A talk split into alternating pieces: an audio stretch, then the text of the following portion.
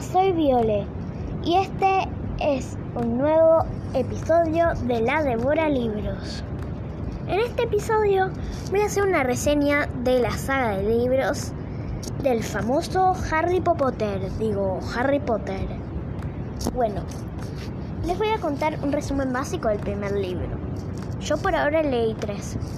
Bueno, en el primer libro Harry es un chico normal, pero que siempre ha rechazado por sus tíos.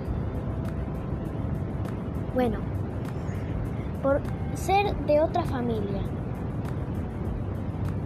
Harry tenía una cicatriz en la frente muy extraña, pero pero la tía decía que se le había hecho en el accidente de auto que sus papás murieron.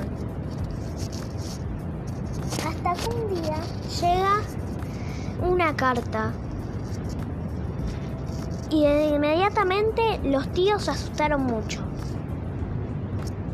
Pero, y como se asustaron mucho, quemaron la carta.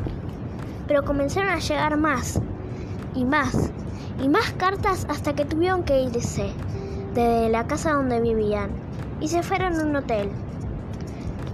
Pero en ese hotel llegan más, pero más cartas. Entonces tuvieron que irse literal a una casa en una isla desierta. Hasta que de repente, un día, llega algo. Y se, llega un semi gigante. Hagrid le cuenta que es un mago. Y de ahí comienza la aventura de Harry cuando llega a Hogwarts.